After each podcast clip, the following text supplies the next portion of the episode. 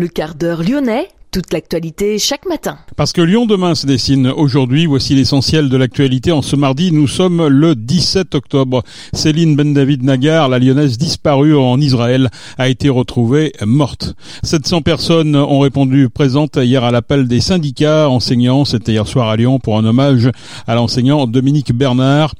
L'actualité, c'est aussi des rassemblements qui ont eu lieu hier partout, trois jours après cet attentat survenu au lycée d'Arras. Une minute de silence a été observée en particulier dans les lycées. La métropole de Lyon accorde une aide d'urgence de 50 000 euros en soutien aux réfugiés arméniens. La préfète du Rhône, Fabienne Bussiot, officialise la reprise de compétences en matière d'autorisation d'urbanisme pour neuf communes. L'association Sans Croquettes Fixes a notamment vocation à aider les sans domicile fixe à nourrir leurs animaux. Explications et rencontres avec Aurélie Huc dans cette édition. Lyon demain, le quart d'heure lyonnais, toute l'actualité chaque matin Gérald de Bouchon. Bonjour à toutes, bonjour à tous. Céline Ben David Nagar, la lyonnaise disparue en Israël, a donc été retrouvée morte. Céline Ben David Nagar, citoyenne franco-israélienne, a été assassinée de sang-froid par les terroristes du Hamas, a indiqué hier le CRIF.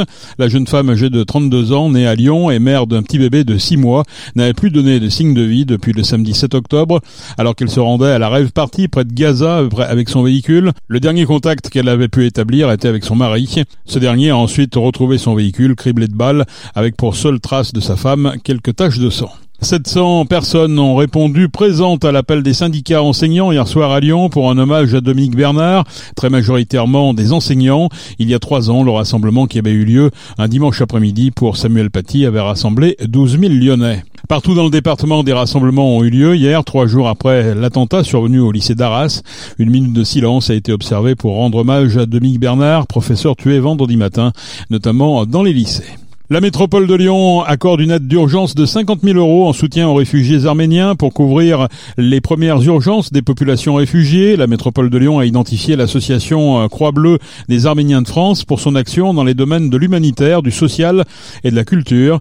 Grâce à cette aide d'urgence, l'association pourra répondre à de nombreux besoins tels que la fourniture d'eau potable, la distribution alimentaire et, de matériel de première nécessité et d'abri, comme les kits d'hygiène, également des tentes, des bâches ou des couvertures un soutien médical, notamment des soins de santé primaires et de santé mentale, ainsi que des médicaments, la fourniture de matériel médical, l'accompagnement psychologique des personnes blessées et traumatisées, ou encore de l'expertise logistique et technique auprès des acteurs locaux.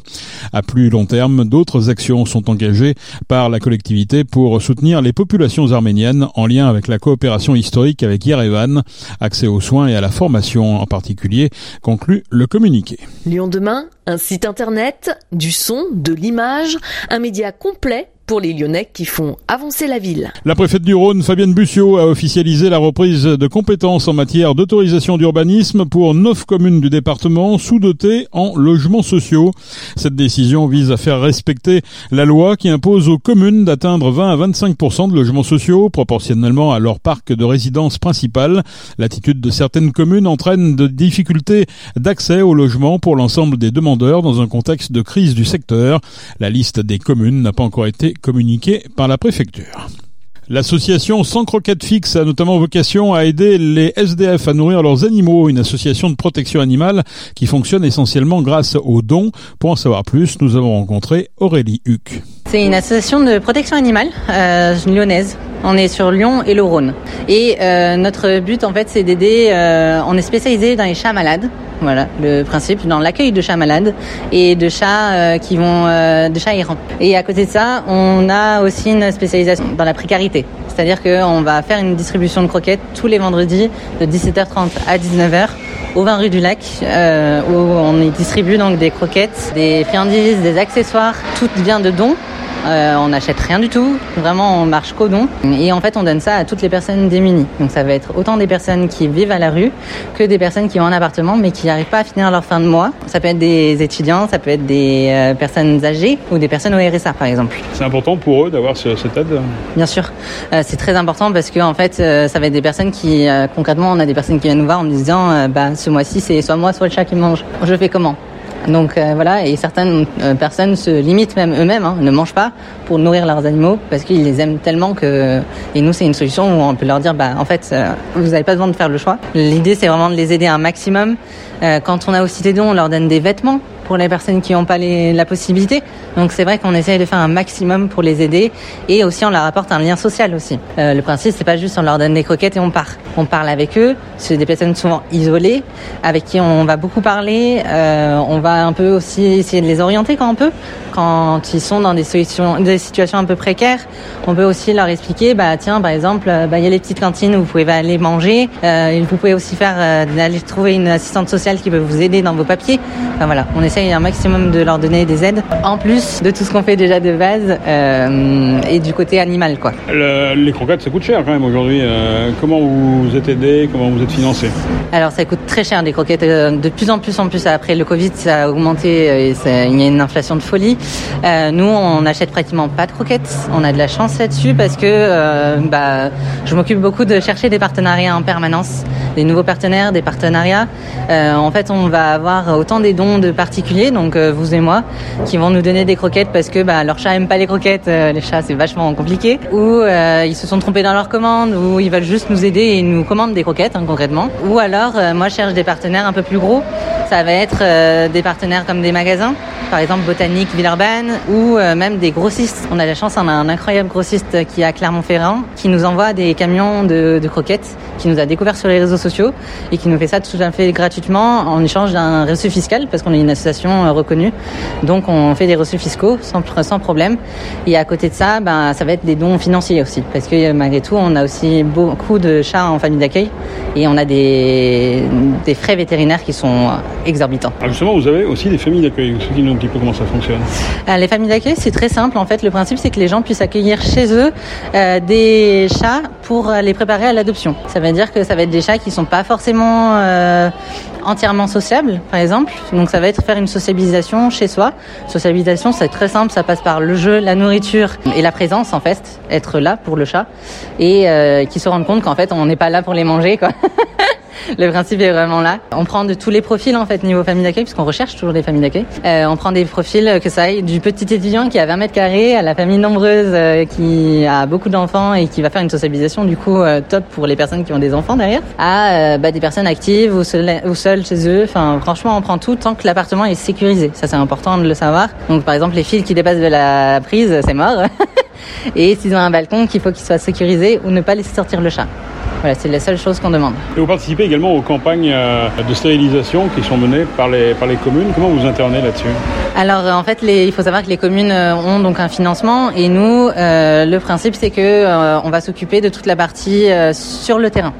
C'est-à-dire que c'est nos bénévoles qui vont aller euh, sur le terrain, euh, trapper le chat, euh, l'emmener chez le vétérinaire, le reprendre après la stérilisation et le reposer sur site.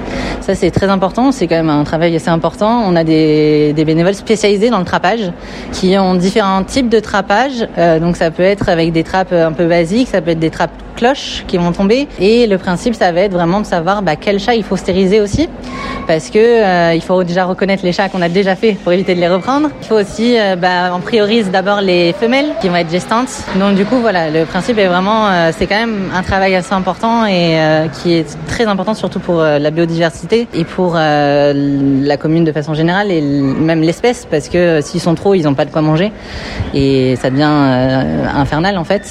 Et derrière, nous, euh, il faut savoir aussi qu'on a des sites de chats libres qu'on nourrit. C'est des chats euh, sur une population assez importante. On va nous contacter et on va décider de prendre le, site.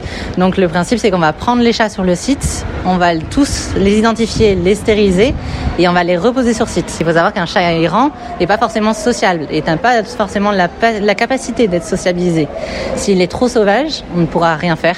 On ne pourra pas les mettre dans une famille d'accueil, ça servira à rien. Donc on préfère les remettre sur leur site et à ce moment-là, on les surveille, on les nourrit et on les soigne dès qu'il y a un problème. C'est transformer les chats errants en chats libres en fait. hein. Exactement, c'est totalement ça. Le principe du euh, chat libre, en fait, c'est juste un chat errant qui, lui, est sous la surveillance d'une association et qui est identifié, surveillé et stérilisé, pardon. Quels sont vos projets? Euh, quels sont nos projets? Euh, bah Là, actuellement, en, en prochain, on va dire que là, on essaye de faire de plus en plus d'événements. C'est-à-dire que euh, essaye de faire des moments où on va être déjà représenté, essayer de faire connaître l'association et euh, ajouter un peu de fun à nos bénévoles.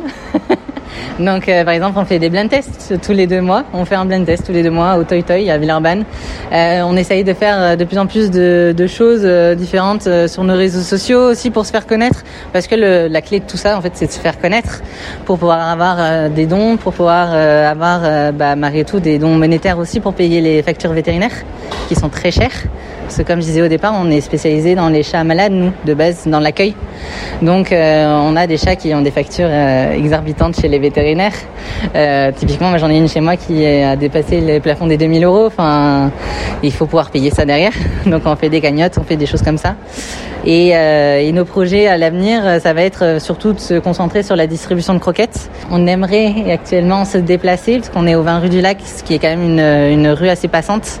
Donc normalement, on est en train de parler avec les unions actuellement pour se déplacer sur la place des Martyrs. Et, euh, et en fait, on essaye de, de plus en plus de développer aussi nos campagnes de parce qu'on trouve ça très très important, c'est un de nos points clés, et euh, d'en faire de plus en plus avec toutes les communes euh, qui ont bah, justement les subventions à droite et à gauche, et c'est des contrats assez importants.